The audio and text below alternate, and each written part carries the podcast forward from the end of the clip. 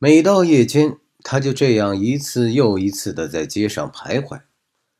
一七四一年八月二十一日，那是非常炎热的一天，伦敦上空好像盖着一块正在融化的金属板，天气阴霾闷热，而韩德尔只有等到天黑才能离开家，走到格律恩公园去呼吸一点空气。他疲倦地坐在幽暗的树荫之中，在那里没有人会看见他，也没有人会折磨他。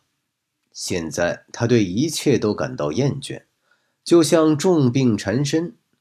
他懒得说话，懒得写作，懒得弹奏和思考，甚至厌倦自己还有感觉和厌倦生活。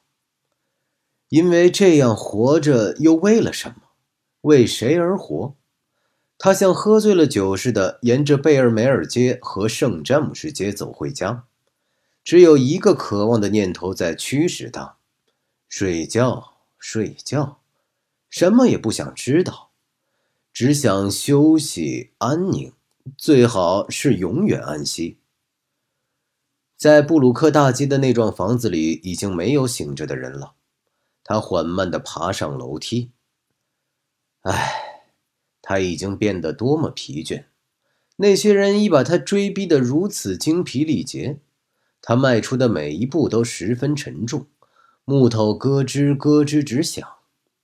他终于走进自己的房间，擦亮点火器，点燃写字台旁的蜡烛。他的动作完全是下意识的、机械的，就像他多年来的习惯一样，要坐下身来工作。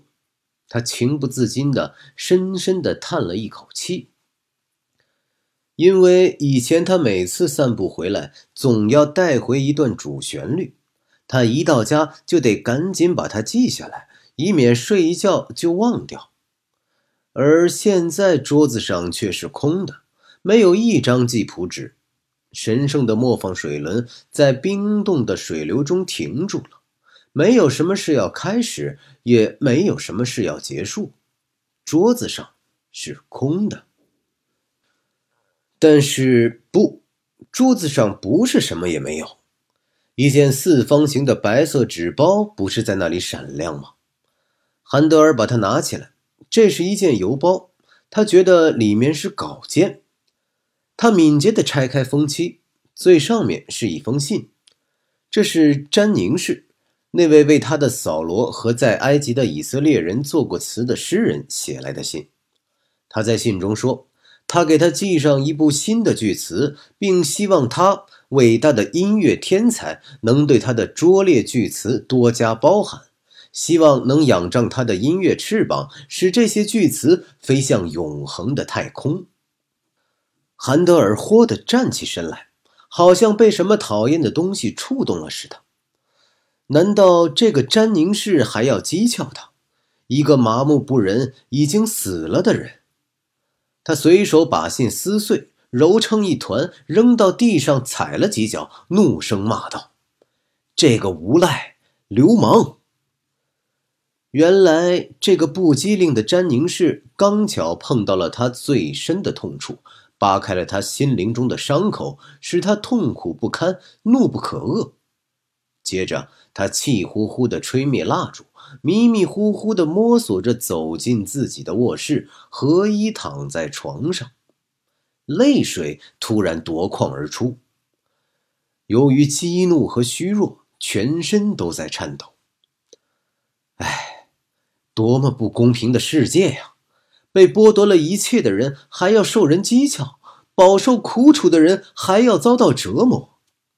他的心已经麻木，他的精力已经殆尽。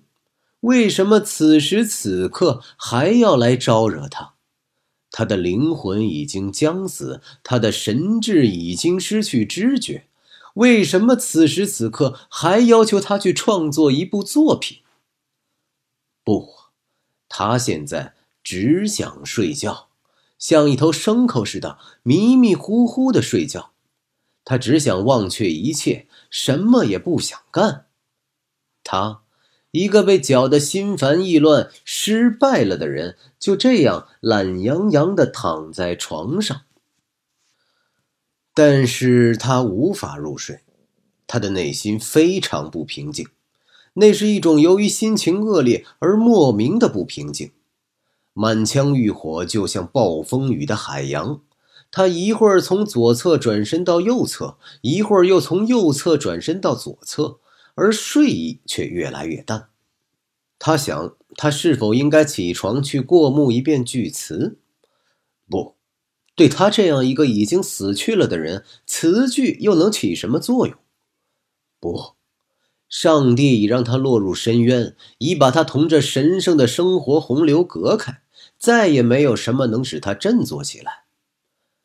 不过，在他心中总是还有一股力量在搏动，一种神秘的好奇心在驱使他，而且神志不清的他已无法抗拒。韩德尔突然站起来，走回房间去，用激动的发抖的双手重新点亮蜡烛。在他身体瘫痪的时候，不是已经出现过一次奇迹，使他重新站起来了吗？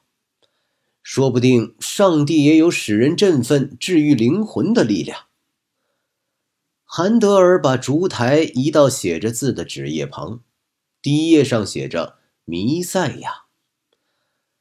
啊，又是一部清唱剧。他前不久写的几部清唱剧都没有演出，不过他还是翻开封面开始阅读，心情依然是不平静的。然而，第一句话就使他怔住了：“鼓起你的勇气。”所写的句词就是这样开始的：“鼓起你的勇气。”这歌词简直就像符咒，不，这不是歌词，这是神赐予的回答，这是天使从九霄云外向他这颗沮丧的心发出的召唤。鼓起你的勇气，这歌词好像顿时就有了声音，唤醒了这怯懦的灵魂。这是一句激励人有所作为、有所创造的歌词。刚刚读完和体会到第一句。韩德尔的耳边仿佛已经听到了他的音乐，各种器乐和声乐在飘荡，在呼唤，在咆哮，在歌唱。啊，多么幸运！各种乐器的口都打开了，他重又感觉到和听到了音乐。当他一页一页往下翻的时候，他的手不停的哆嗦。是啊，他被唤醒了。每一句歌词都是在向他出，每一句歌词都是在向他呼唤，每一句歌词都以不可抗拒的力量深深的打动了他。主这么说，难道这句歌词不也是针对他的吗？难道不就是主的手曾经把他击倒在地，而后又慈悲的把他从地上拉起来的吗？它将使你心灵纯净。是啊，这句歌词在他身上应验了，他心中的阴郁顿时一扫而光，心里亮堂了。这声音犹如一片光明，使心灵变得水晶般的纯净。这个可怜的詹宁士，这个住在哥布萨尔的蹩脚诗人，他是唯一知道韩德尔困境的人。除了他，还会有谁能在字里行间倾注这种鼓舞人心的语言力量？他们把祭品奉献到主的面前。是啊，献祭的火焰已在热烈的心中点燃，它直冲云霄，要去回答这样美好庄严的召唤。这是你的主发出的强力召唤。这句歌词好像是针对他一个人而言似的。是啊，这样的歌词应该用最嘹亮的长号、怒涛般的合唱、雷鸣般的管风琴来演奏，就像神圣的耶稣基督在第一天再次唤醒所有那些还在黑暗中绝望的走着的人那样。看，黑暗将笼罩着大地，一点不错，因为黑暗依然笼罩着大地。因为他们还不知道得到拯救的极乐，而他却在此时此刻已领略到获得拯救的极乐。他几乎刚刚把歌词读完，那感恩的合唱：“伟大的主，你是我们的引路人，是你创造奇迹。”已变成了音乐，在他心中汹涌澎湃。是啊，对创造奇迹的主就应该这样赞美他。他知道如何指引世人，而事实上，主已经给他这个破碎的心以安宁。歌词还写道：“因为主的天使已向他们走去。”是呀，天使已用银色的翅膀飞降到他的房间，接触到他，并拯救了他。只不过此时没有成千人的声音在欢呼，在感恩，在歌唱，在赞美，光荣归于主，而仅仅是在他一个人的心中。韩德尔俯首看着一页页的歌词，就像置身在暴风雨中一般，一切疲劳都消失了。他还从未感到过自己的精力有像现在这样充沛，也从未感到过浑身充满如此强烈的创作欲望。那些歌词就像是冰雪消融的温暖阳光，不断的倾泻到他身上，每一句话都说到了他的心坎里。他们是那么富有魅力，使他心胸豁然开朗。愿你快乐。当他看到这句歌词时，仿佛听到气势磅礴的合唱顿时四起。他情不自禁地抬起头，张开双臂。他是真正的救主。是啊，韩德尔就是要证明这一点。尘世间尚未有人尝试过这样做。他要把自己的名正高高举起，就像世间竖起一块灿烂的丰碑。只有饱经忧患的人才懂得欢乐，只有经过磨难的人才会预感到仁慈的最后赦免。而他就是要在众人面前证明，他在经历了死亡之后又复活了。当韩德尔读到“他曾遭鄙夷”这句歌词时，他又陷入痛苦的往事回忆之中，音乐声也随之转入压抑低沉。他们以为他已经失败了，在他躯体还活着的时候就把他埋葬，还尽情嘲笑他。他们曾嘲笑着看着他，而当时没有一个人给这个苦难者以安慰。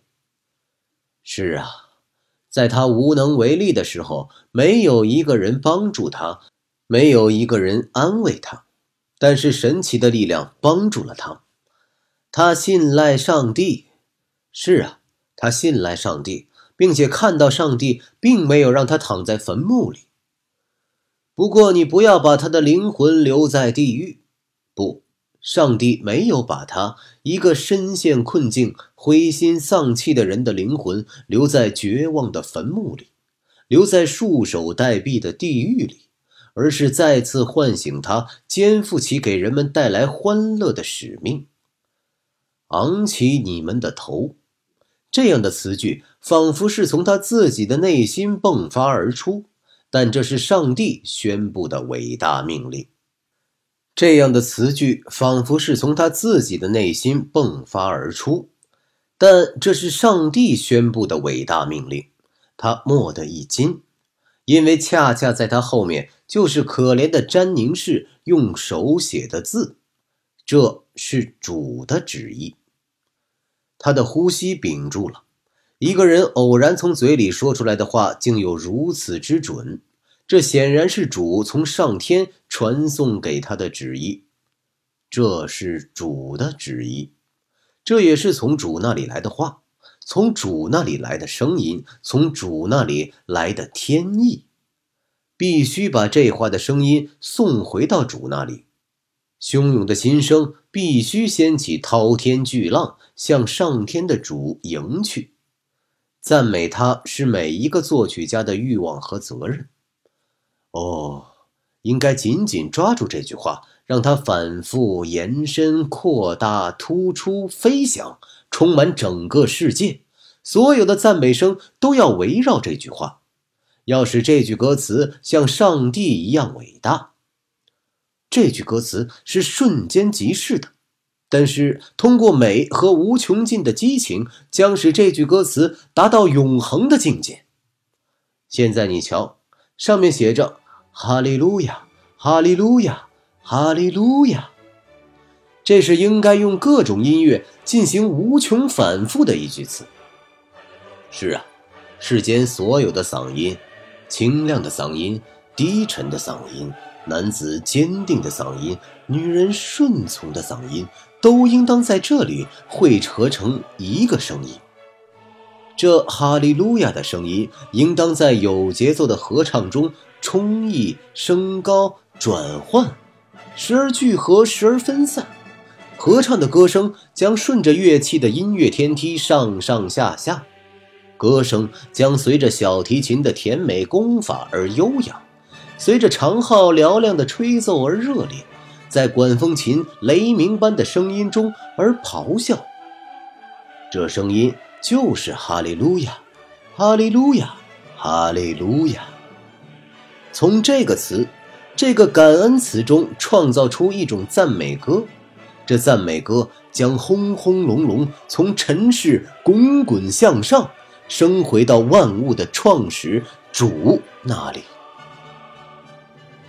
韩德尔激情满怀，泪水使他的眼睛变模糊了。但是还有几页歌词要读，那是清唱剧的第三部分。然而，在这“哈利路亚，哈利路亚”之后，他再也读不下去了。这几个用元音歌唱的赞美声已充满他的心胸，在弥漫，在扩大。就像滚滚火焰喷流而出，使人感到灼痛。啊，这声音在攒动，在拥挤，它要从他心里迸发出来，向上飞升，回到天空。韩德尔赶紧拿起笔，记下乐谱。他以神奇的快速写下一个个的音符，他无法停止，就像一艘被暴风雨鼓起了风帆的船，一往直前。四周是万籁俱静的黑夜，黑黢黢的潮湿的夜空静静地笼罩着这座大城市，但是在他的心中却是一片光明，在他的房间里，所有的音乐声都在齐鸣，只是听不见罢了。